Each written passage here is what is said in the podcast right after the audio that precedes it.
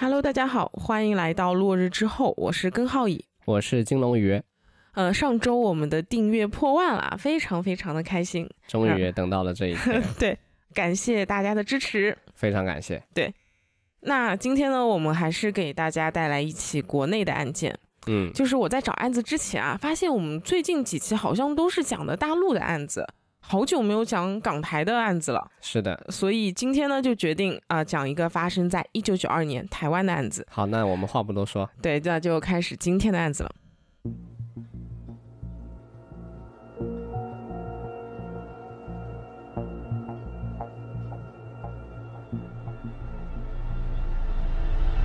时间来到一九九二年三月二十号晚上九点半，随着一阵打铃声。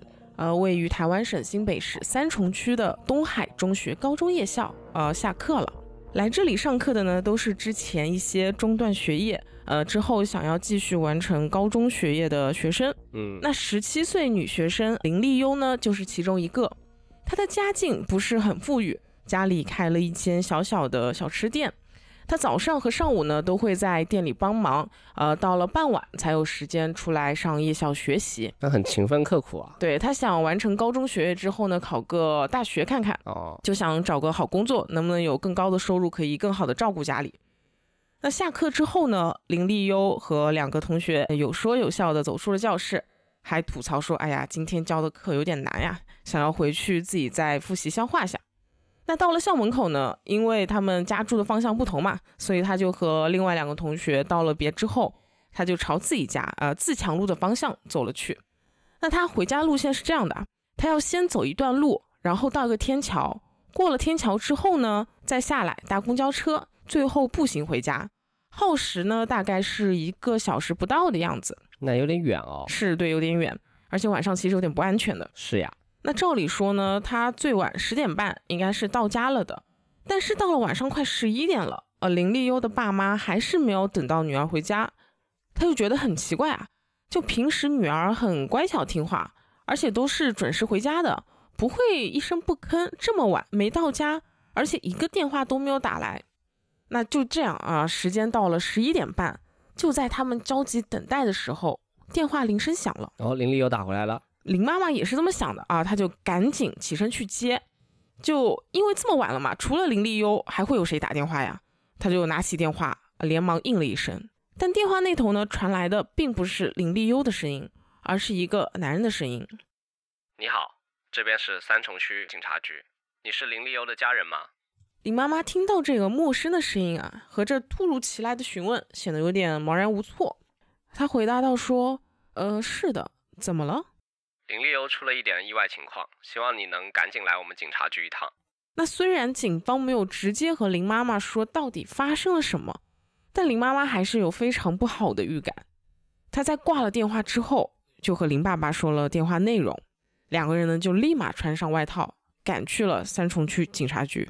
那肯定出问题了，这大半夜的警察来找你，肯定没好事呀。对，那就和林妈妈预感的那样啊，确实发生了很糟糕的事情。到了警察局之后，一位刑警出来接待了他们。这个刑警跟他们说呀，林丽优遇害了，并且还是被人残忍杀害的，需要他们去先认个尸。那林丽优父母听完之后就非常的震惊啊，这女儿傍晚去上学的时候还好好的，怎么这会儿人就没了？而且她下课也没多久嘛，不是吗？对，那就真的放在谁的身上都不想相信这种事情，白发人送黑发人啊。那他们在认识之前呢，心里其实还抱着一丝希望的啊，希望不是自己的女儿。但是当他们看到躺在冰冷停尸床上的正是林丽优的时候，那林妈妈她直接瘫倒在地上，撕心裂肺的哭了起来。这也太惨了吧，这唯一的希望就没了。对，那在林丽优身上到底发生了什么呢？就让我们视线先转移到案发现场。之前有提到。林立优的一个回家路线是要经过一个天桥的嘛？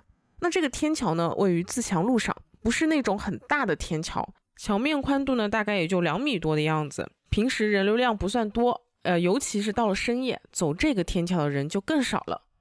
而林立优呢，就是在这个天桥上遇害的。当晚十点多的时候，三重区派出所接到了一个报警电话。喂，一零，你好，这边我看到一个女学生躺在三重自强路的路桥上面。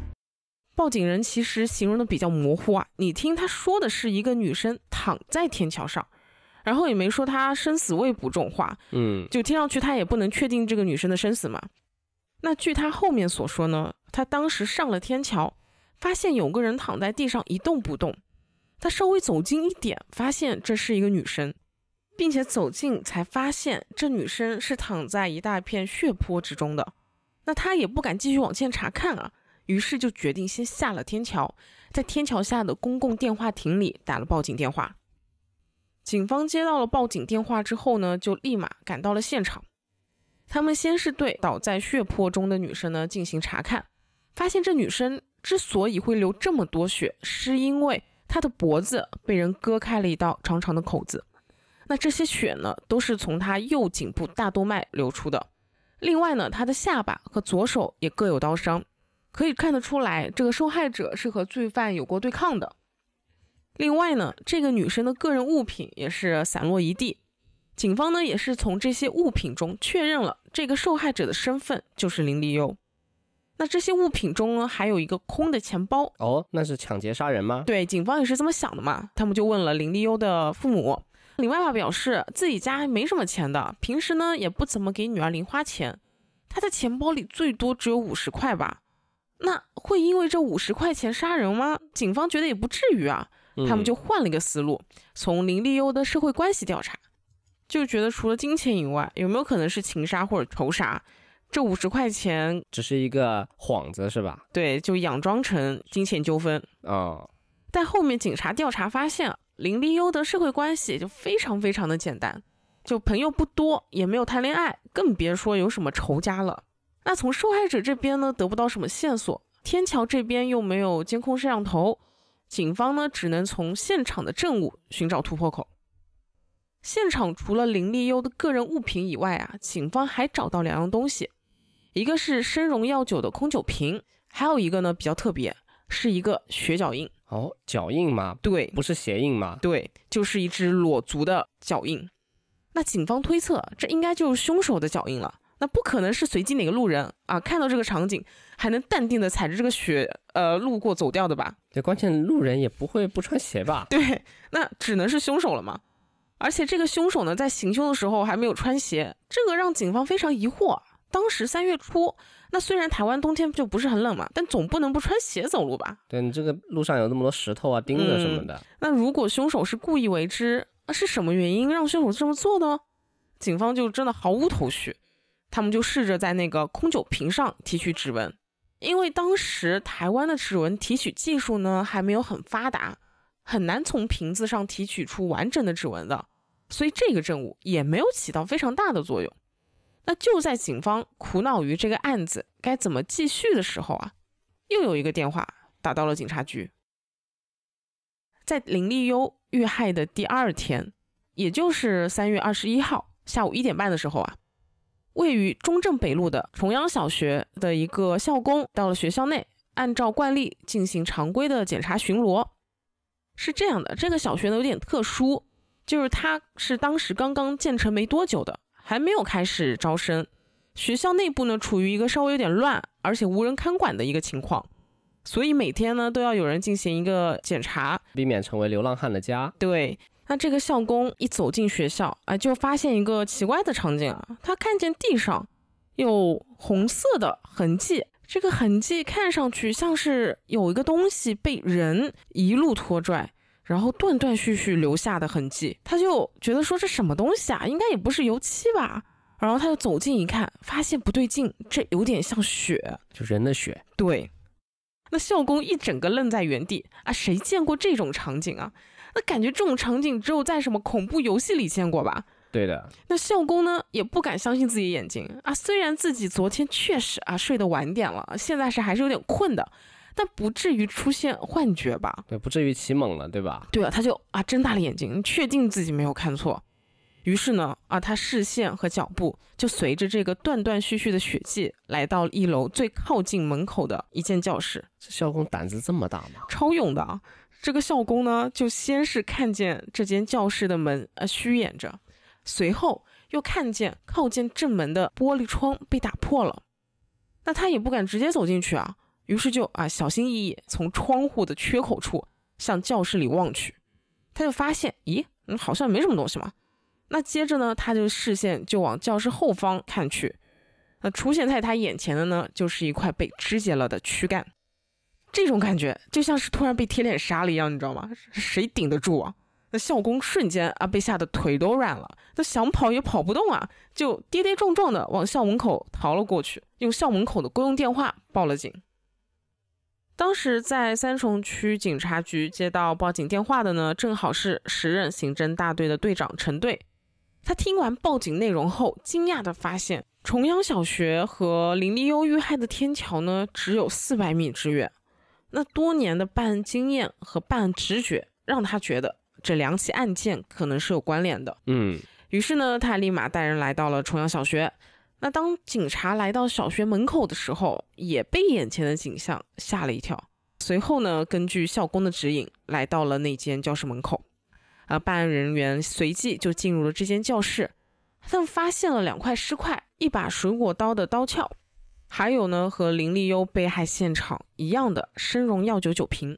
哦，对，嗯，那经过一番搜查呢，他们在这间教室旁边通往地下室的楼梯上，还有教室走廊中庭呢，又发现了三块尸块，就一共是搜到五块尸块嘛。那经过初步的组合拼凑尸块。警方发现，哎，缺少了受害者的头颅、左臂以及性器官，而且呢，死者的胸部是被剖开的，右肋下骨呢有长约五公分的刀伤。经过警方初步研判，案发第一现场呢应该是在发现尸块的教室里的，但是有被凶手局部处理过，就是他想要试图打扫，但是没有完全打扫干净。那这些尸块呢，都是属于一个成年男性。根据尸块的皮肤比较脏啊，有不少污垢，警方呢就判断这名受害者很有可能是一个流浪汉。那接着，警方就继续在校园内进行大范围的搜查，他们发现，在学校未完成的泥地里发现了一个足印，和林立优被害现场那个足印呢是十分相似的。他们后续呢又进行过财政比对，结果表明这两个脚印很有可能是属于同一个人。那这也印证了。陈队一开始的办案直觉嘛，就是这两天内发生的两起命案很有可能是一个人所为。随后，警方在学校后面的水沟处呢，又发现了一把菜刀。那这把菜刀呢，它不是很锋利，看上去还有锈斑，像是用了好几年的那种菜刀。嗯，就破伤风加成的是吧？对。就不像是为了杀人分尸精心准备的，像之前那些分尸案，凶手都会准备特别大的刀，或者是特别锋利的那种斩骨刀什么的，对对，方便分尸。对，那所以警方就判断凶手可能是临时起意的，不知道哪里拿的一把刀。嗯，那同样的嘛，警方想先从死者调查起，从身份调查起。对他们对搜查到的右手尸块的手指进行了指纹的采集。那这次有了手啊，可比在瓶身上采取指纹容易得多了，所以这个采集的过程呢是很顺利的。但是对比起来就比较困难了，因为当时台湾的指纹库还没有完整的建立，他们呢只能从服兵役人员的指纹库里进行比对，或者前科人员。对，但是很可惜啊，就最后没有一个是比对成功的。但是呢，这也让警方获取了一个新的信息，就是这个受害者呢，他是没有服过兵役的，嗯，也有可能是没有前科，所以目前还是没办法确定他的身份。对，所以在之后的几天呢，警方也在报纸上刊登了这起凶杀案，并且呼吁民众如果有认识死者的，尽快来提供线索。但是等了几天呀，都没有人来认领尸体。那警方结合之前死者的信息，就是我们提到皮肤很脏，清洁情况很差，没有服过兵役，还有一直没有来认领尸体，以及其他的有些失踪人员的报案，这些都没有。警方呢就猜测这个死者呢是不是社会边缘人物，那就是流浪汉。对，很有可能是流浪汉。那如果是流浪汉的话，这个死者身份调查就更加困难了，太困难了，都不知道他从哪里来的。对，也不知道他会在哪里。嗯。这个时候啊，陈队长看着眼前的尸块和那两个脚印的照片，他又重新思考起之前的一些线索。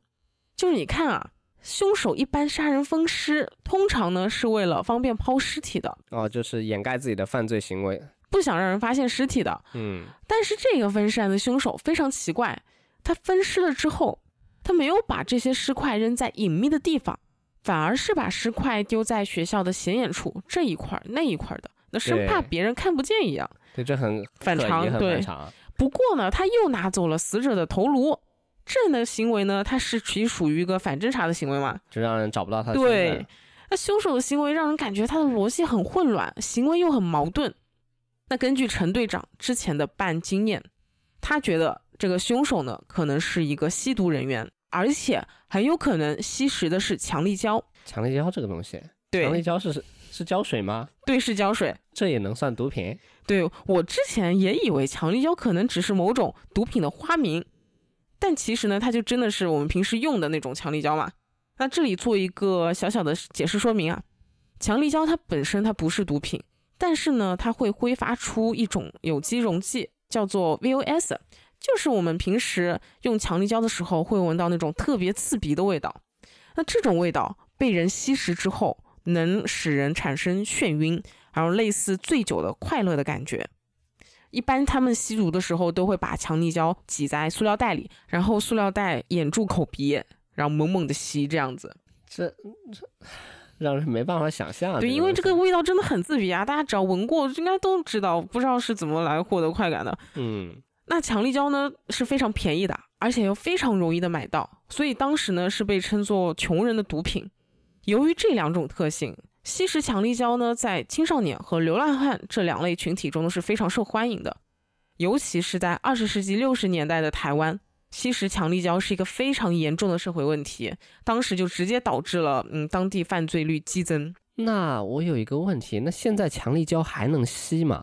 我后面也查了一些资料，但是，呃，由于就立法的这个滞后性和成本考量，它没有办法对所有可吸食的一个物品进行界定，所以就目前包括强力胶在内的挥发性有机溶剂制品呢，没有被纳入法律管控的毒品范围，属于一个灰色地带，很危险。意思是大家不要去搞这个事情，对，就是很就就今天听到的这个东西，也不要去好奇，不要去试。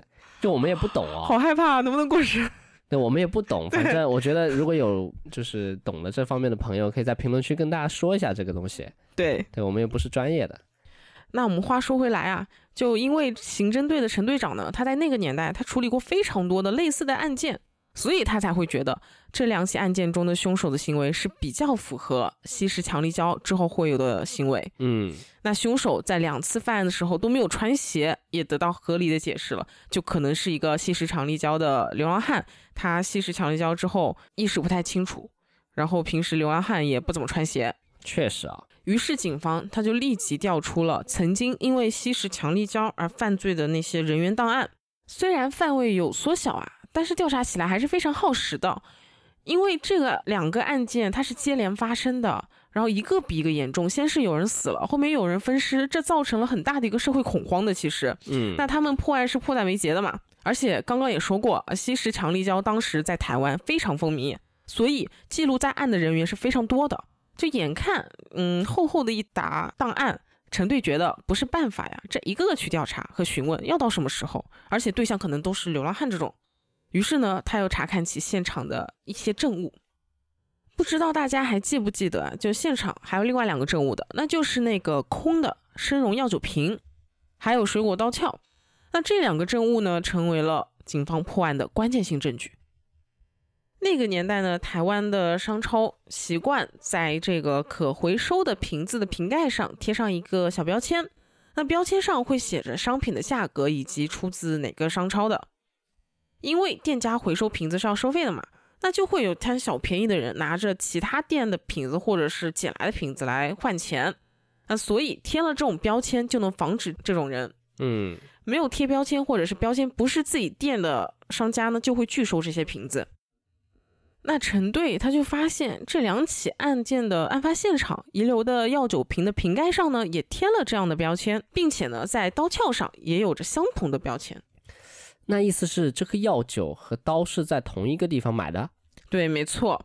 而且从这个标签上来看啊，这个药酒和刀呢，都是从统一面包便利店出售的。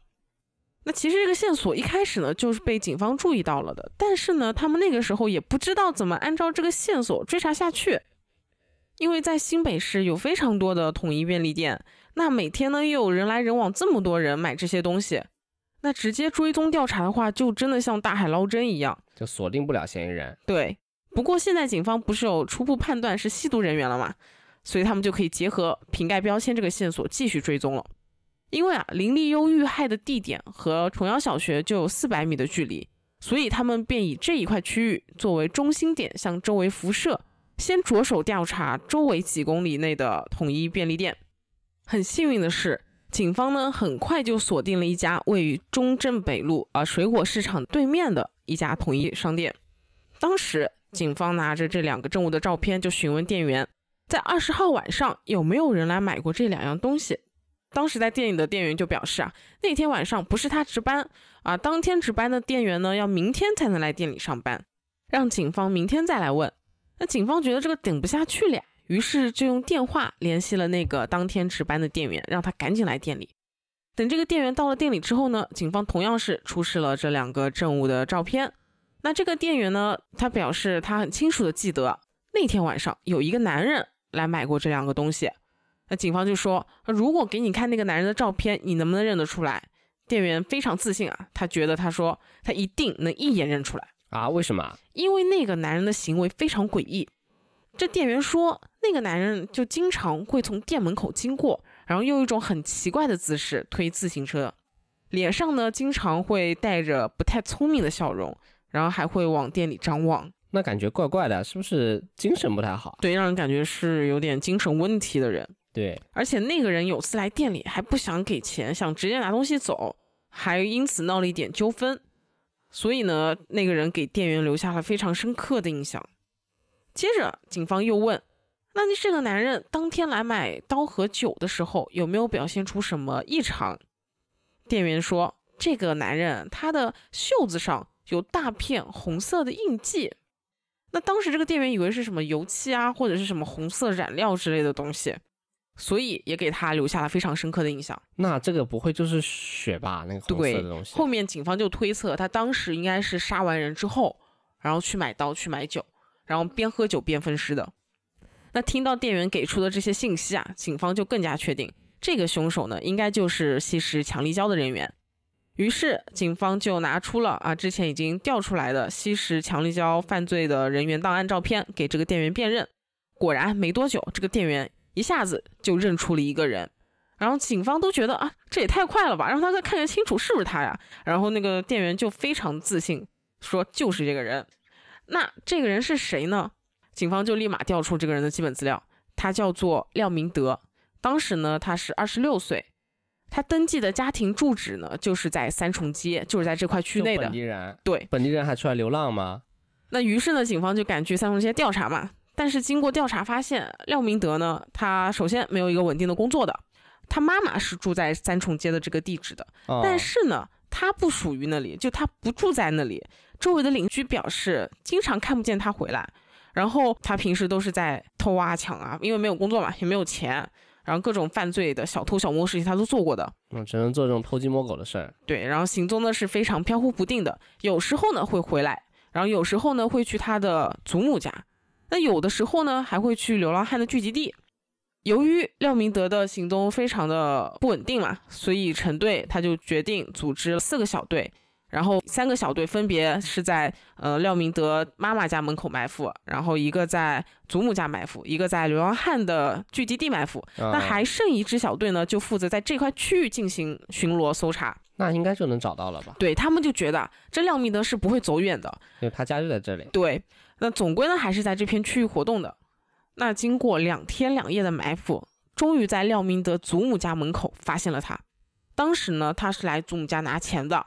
警方就觉得哦，这是一个抓住他的好时机了。嗯，但很奇怪的是啊，廖明德他拿完钱就立马下楼，拦了一辆出租车，一溜烟就跑了，不带犹豫的。啊，他难道发现警方的埋伏了吗？对，后面警方就想，可能是祖母就跟他说说，哎，警察来找你了，就这几天不知道是为什么，你是犯了什么事吗？那廖明德就肯定也不会和自己祖母说什么呀，然后他就很慌张，所以就逃了嘛，逃得很快。因为当时台湾那边是没什么监控的，然后他又逃得比较快，警方他开车都追不上，所以他们就失去了廖明德的行踪。这么夸张？他这个出租车司机是秋名山车神吗？是的吧？就是非常的快，警方都来不及反应。而且当时这个车流量是非常大的，所以就是真的非常非常难追回来。那廖明德这一逃呢，警方就又没了他的行踪。在这之后的几天里，廖明德也没有回他祖母家，哎，没有回他母亲家。那警方就非常苦恼啊，就断了这个线索。那这个时候呢，在士林警察局接到了一个报警电话，哦，就有人说他下楼倒垃圾的时候，发现楼下的杂货店有人在发生纠纷，在吵闹，在打架。那好像是杂货店的老板被人给捅了。就有人身伤害事件啊，那士林警方就立马出警了嘛。他们到了现场，发现确实有一个好像是吸了强力胶的人袭击了杂货店的店主。于是警方就把这个人带回了警局进行询问。这个人就招了嘛，他说啊，他就是想抢点东西，不想付钱，这个零元购的理由这么理直气壮吗？就吸了强力胶嘛，就神志不清啊，就想抢，就不择手段达到自己目的。所以大家千万不要好奇强力胶是什么是东西。那就当警方想要继续进行询问的时候呢，他突然自己啊招了，他说我就是之前杀了两个人的罪犯。他是廖明德，对，士林警方就愣住了呀。就首先三重区的警方是没有同步这个信息的，因为他们不想打草惊蛇，不想大范围的告知，他们只嗯想自己抓人嘛。然后，所以市林警方也不知道这个廖明德其实就是已经被锁定的嫌犯了，嗯，所以他们就觉得，哎，这个人是不是吸大了，就胡言乱语呢？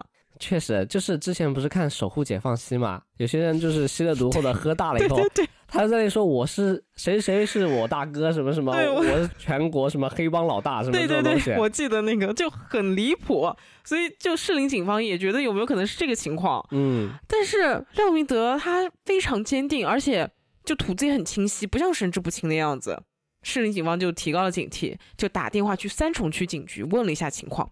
那三重区的警方就说这人叫什么名字？那士林警方说叫廖明德，然后三重区的警方就说没错，就是他了，你们不要放他走，我们这就过来。